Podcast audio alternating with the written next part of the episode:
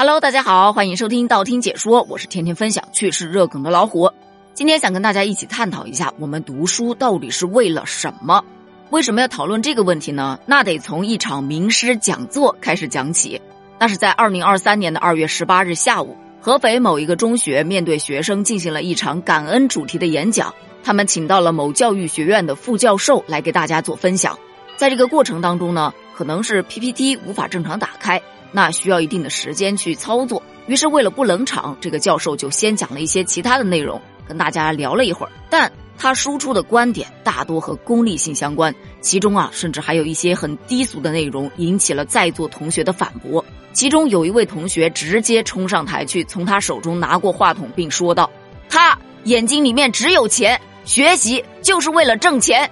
同学们，学习是为了中华民族的伟大复兴。”喊完这一嗓子，该同学就淡定的走下了场。这样一个片段现在在网络上疯传，大家纷纷给这小伙子点赞。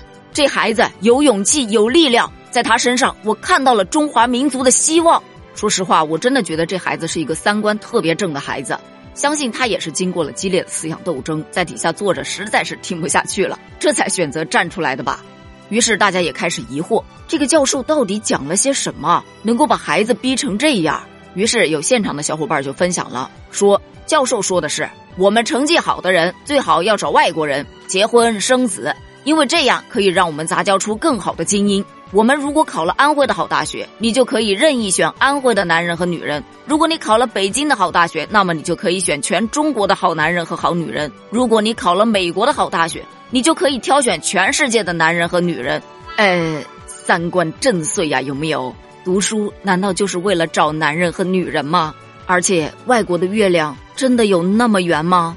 还有，同学们，读书就是为了钱。没有追求，金钱就是一切，这个观点也引发了很多的讨论。有说呀，钱买不来一切。虽说大家都信奉没有钱是万万不能的，但前面不还有一句吗？钱它也不是万能的。那另外一个观点就是说，读书到底是为了什么？其实这个问题啊，自古以来就有争议。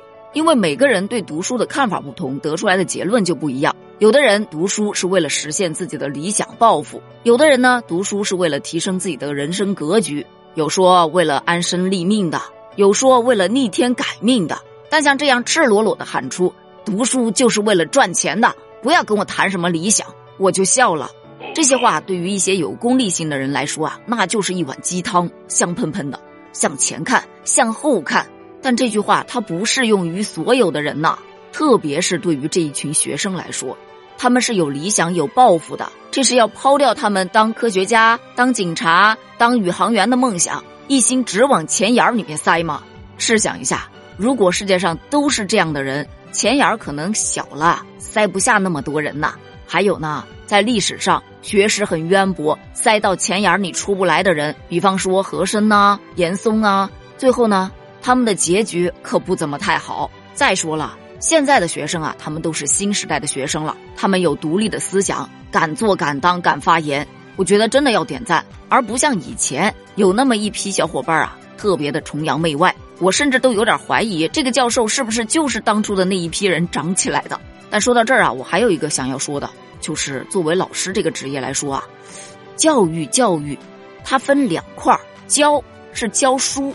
育是育人，它并不是指单纯的教孩子们书本上的知识，同时还要言传身教，引导孩子们有一个正确的三观，为国家为社会去做贡献，做一个有理想有抱负的新青年，而不单单只是为了赚钱。你设想一下，如果老师没有一个正确的价值观，他教出来的孩子三观能正吗？这不知道要摧残多少孩子呢。